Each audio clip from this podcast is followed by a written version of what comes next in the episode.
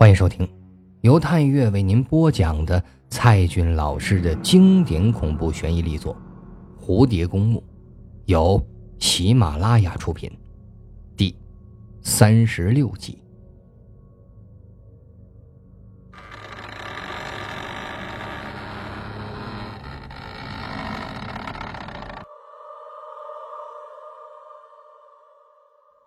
这第三张照片。却是在门洞里的天桥上拍的，少女和一个中年男子并排靠着栏杆，表情呢甜美，宛如妇女一般。那中年男子有着乌黑的卷发，生着一张东欧人的面孔，玻璃天棚射下的光线让他的眼神有些诡异。难道他就是？医院的主人，卡申夫吗？他和照片里的少女又是个什么关系呢？相册的第二页，少女已经成长为妙龄女郎。小蝶知道她的名字，伊莲娜。翻过这一页，照片的背景变成了舞台。伊莲娜穿着一件蝴蝶图案的长袍，在舞台的中央。翩翩起舞着，嘴唇半张着，就像是在唱歌似的。这个，就是蝴蝶夫人的剧照吗？再下一页，照片变成了一对男女的合影。女的呢，仍然是美丽年轻的伊莲娜，而男的却是一个中国青年，穿着一身传统的长衫。戴着一副斯文的眼镜，有点儿像徐志摩的派头。这个也是相册的最后一页，后面就再也没有照片了。把相册放到抽屉里，他拉开了第三个抽屉，然而这个抽屉里却什么都没有。他又拉开了第四个抽屉，里面依然是。空空如也。接着，尚小蝶拉开了第五个，也是最后一个抽屉。突然间，一阵黑色的烟雾喷涌，随即幻化出了一张美丽的脸庞。随即，她闭上眼睛，倒在了地上。六月二十号下午十四点三十分，S 大女生寝室楼。曼丽回来了。昨晚她也在学校的剧场和宋优一起看舞台剧。田巧儿却没有来。本来她应该是女主角的，却突然的被人替换。不论是谁，心里都受不了。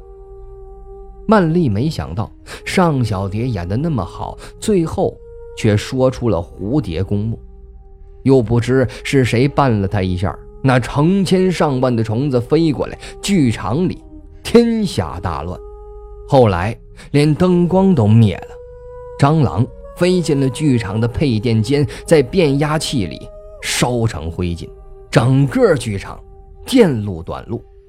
曼丽和宋优吓得趴在座位上，耳边全是尖叫声。好不容易恢复起了灯光，才跟着大家一起逃了出来。他们整晚都不敢回寝室，断定是尚小蝶引来了虫子。可怕的蟑螂，那就是他的工具，或者是施展了某种特别的巫术。总之，要报复身边所有的人。是啊，过去小蝶长得不好看，大家都忽视她、欺负她。现在，她变得漂亮。有了各种各样的本领，他身边的人都要倒霉了吧？但是，此刻尚小蝶已经没有了踪影。突然，有人拍了拍他的肩膀，曼丽吓得几乎要摔倒在地上。幸好有只手扶住了他。回头看去，原来是他的室友宋优和田巧儿。还有小蝶曾经的好友陆双双。哎呀，是你们呢，可把我给吓死了。哎，我我还以为是尚小蝶呢。哎，对了，他去哪儿了？田巧儿冷冷的回答道：“他去蝴蝶公墓了。”啊？你你说什么？早上回寝室拿些东西，正好看到尚小蝶走出去，身上呢还背着一个大背包，好像是出门旅游的样子，所以我悄悄地跟在她的后面，看到她走出学校，坐上一辆公交车。她是从前门上去的，我是低着头从后门上去，躲在最后排的角落里，所以她并没有看到我。你。你你居然跟踪尚小蝶？田巧儿的嘴角微微翘了一下，此刻她丝毫都不漂亮。我跟着她换了一辆公交车，我隐藏的非常巧妙，还戴着墨镜和帽子，她始终没有发现我。她就在偏僻的经纬三路下车，我隔了老远跟着她，看她拐进了一个叫做海角灯泡厂的大门，里面呢是片荒地，只有个路牌叫。黄泉九路，然后他笔直向前走，一直走到了苏州河边，那里有个破工厂的边门，但是我没敢走进去，就先跑回来了。这时，陆双双补充道：“那地方一定是蝴蝶公墓，尚小蝶从那儿出来后还会报复我们的。昨晚，正是他绊倒了小蝶，心里是既愧疚又害怕。”嫉妒心真的是害死人呢。当他看到小蝶与庄秋水眉目传情时，那妒火便熊熊燃烧起来，竟是难以控制自己。双双辗转反侧了一夜，中午遇到了田巧儿和宋优，便跟着他们来到这里。曼丽着急地问道：“那，那我们现在到底该怎么办？”唯一的办法只有一个，去蝴蝶公墓。双双缓缓的说出了这最后四个字。什么？不行！你们没听说过传说吗？去那儿不是送死吗？曼丽是张大了嘴巴，连连摇头。哼，你知道我为什么会变漂亮？因为她去过蝴蝶公墓。并在那里许愿，让自己变得美丽。虽然听起来不可思议，但尚小蝶变漂亮却是事实。而且，我想这是唯一的可能性。宋优犹豫了很久，踱着步说道：“田巧儿也随即说道：‘现在我已经发现了蝴蝶公墓，我们就要像小蝶那样许下愿望。你不想实现愿望吗？’”但曼丽还是感觉到了一阵的害怕，会不会有危险？尚小蝶现在不是活得好好的吗？关于什么死人什么的，应该都是谣传吧？也许是那些已经去过蝴蝶公墓并且实现了自己愿望的人，为了保护他们的秘密而四处散布的谣言吧？那那那孟冰雨呢？他不是淹死在了幽灵小溪里了吗？还有白露。他是不是也去过呢？或许那只是一个意外，白鹿去没去过我还不知道，所以你不用担心这个。田巧儿抓住了曼丽的手，一字一顿的说道：“放心吧，不会有事的，否则尚小蝶也不敢去那儿。”宋优则是淡淡的说道：“曼丽，你现在也可以退出，机会。”由你自己选择。这句话一出，寝室忽然就寂静了下来。曼丽怔怔的看着他们，觉得自己快要疯了。六月二十号晚上十九点三十分，黑夜，眼皮被一层烟雾覆盖着，全身漂浮在黑色的海面上。那数千尺深的神秘海底，正悠悠的传来歌声。你在地底潜伏，我在人间等候。你吐丝作茧自缚，我望眼欲穿孤独。你任沧海换了桑田，我任石烂再加海枯。一场梦做了三千年，唯有誓言永远不变。你我相约在蝴蝶公墓。尚小蝶睁开了眼睛，窗外是夜色中的高墙，只能见到一堆模糊的轮廓。尚小蝶在心底默问自己：在哪儿？是自家柔软的席梦思，还是 S 大女生寝室的上铺，或者？蝴蝶公墓的坟冢之内。然而，身下感觉却是一张粗糙的草席，席子下面则是硬邦邦的钢丝。他还穿着白天的衣服，头下是一副竹枕子，仰天对着黑暗的屋顶。在伊莲娜动人的歌声里，一对深深的眼窝出现，接着。是布满皱纹的脸，正对着尚小蝶的眼睛。啊，又是那个鬼魂，全身穿戴着黑色的衣裙，七十岁欧洲老妇人的脸。尚小蝶吓得闭上了眼睛，但她感到有只手抚摸着她的脸，那粗糙而冰凉的指尖似乎随时都会撕裂她的皮肤。这个老妇人是谁？为何长着一张如此特别的脸？难道她也是鬼美人吗？带着心底种种的疑惑，小蝶又一次的睁开了双眼。老妇人就坐在她的身边，轻抚着她的头发。前方隐隐有烛光闪烁，那是古老的写字台。对自己还在这间房间里，你醒了。老妇人终于说话了，她说的是许多年前的方言，听起来模糊而亲切。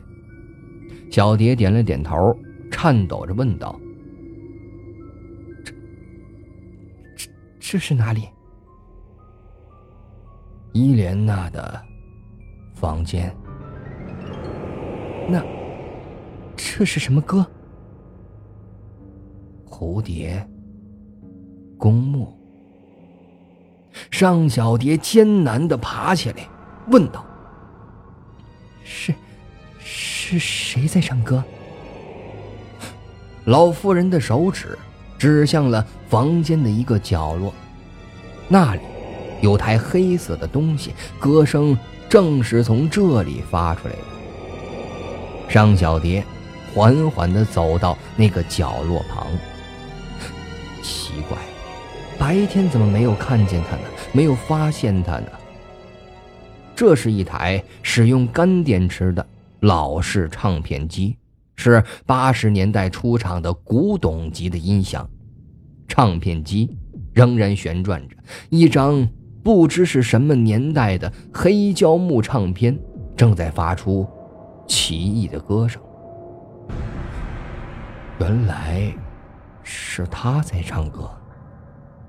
小蝶想起来了，伊莲娜在一九三五年出过一张唱片《蝴蝶公墓》，想必这就是当年留下来的珍贵唱片。老妇人深陷的眼窝。眨巴了两下。伊莲娜就在这所医院长大，后来呢，嫁给了一个中国商人的儿子。一九三六年，伊莲娜生下了一个女婴，虽然女儿活了下来，但是母亲却难产死去。伊莲娜的丈夫后来新娶了妻子。生了儿子，继承家业，五十年代去香港定居了。那伊莲娜的女儿现在还在吗？老妇人拉下裹着额头的黑布，露出了满头的白发。伊莲娜的女儿，在二十多年后结婚了，同样也生了一个女儿，取名叫祝蝶。祝蝶这个名字，宛如是利刃一般的射入了尚小蝶的心窝。这是我妈妈的名字。老妇人微微的点着头，说道：“我知道。”你长得很像你妈妈。天哪！你怎么知道的？在那幽暗摇曳的烛火中，老妇人那半透明的眼球里透出了幽灵似的悲伤。尚小蝶牙齿哆嗦着问道：“你、你、你到底是谁？”六月二十号，夜晚十九点五十分，蝴蝶公墓的楼上，尚小蝶面对着老妇人的眼睛，好似有团绿色的火焰正在眸中燃烧着。终于，老妇人干瘪的嘴唇蠕动了一下，宛如是黑夜潜伏的野兽，一生的悲惨娓娓道来。原来，伊莲娜死后留下了一个混血女儿。一九五零年，父亲带着后娶的妻儿以及万贯财产去了香港，女儿留在上海的亲戚家。少女时代，她并不漂亮，身上有丑陋的胎记，人们都叫她“鬼妹妹”。但她知道。母亲是个美丽的女子，常以泪洗面，怀念那从未谋面的母亲。十八岁那一年的清明节，他偷偷的去看母亲的坟墓，发现了一群奇异的蝴蝶鬼美人。从此，女大十八变，她在半个月内出落成了混血美女，常在街上被当作外国人。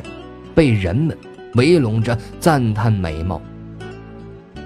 正是中苏关系的蜜月期，因为一半的俄国血统，他被保送去俄罗斯留学。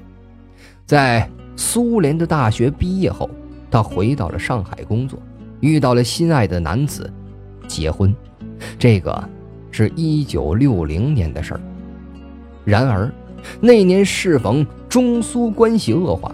俄国血统反而为他惹来了灾祸，因为在苏联留学过，加上父亲又是个资本家，他被污蔑为苏联的间谍。最让他伤心的是，在她怀孕七个月时，丈夫为了自己的前途，竟狠心的与她离婚，划清界限，永不再来往。一九六零年，寒冷的冬天。她孤独的在医院分娩着，生产过程中突然大出血，幸好那天医院接受献血，他及时得到了大量的输血，终于是侥幸保住了一命，艰难的生下了一名女婴。然而，她的皮肤上出现了奇怪的斑纹，就好像是贴满了蝴蝶标本一样。医生。将他误诊为麻风病，强行送往南方某省的麻风村。刚出生的女儿被迫与母亲分离，送给了一户没有儿女的夫妇收养。他留给女儿的只有一样东西——祝蝶，她的性命。他来到了偏僻山区的荒凉村落——麻风村，这里。居住着来自世界各地的麻风病人，有些人早已痊愈，却只能继续待下去，因为没有地方愿意收容他们。这里与世隔绝，交通不便，没人能自己出去。上面定期的运送食物和药品，病人们自己种植红薯和蔬菜。麻风村居然也如桃花源一样，无论外面的世界如何变化，他们永远过着单纯的生活。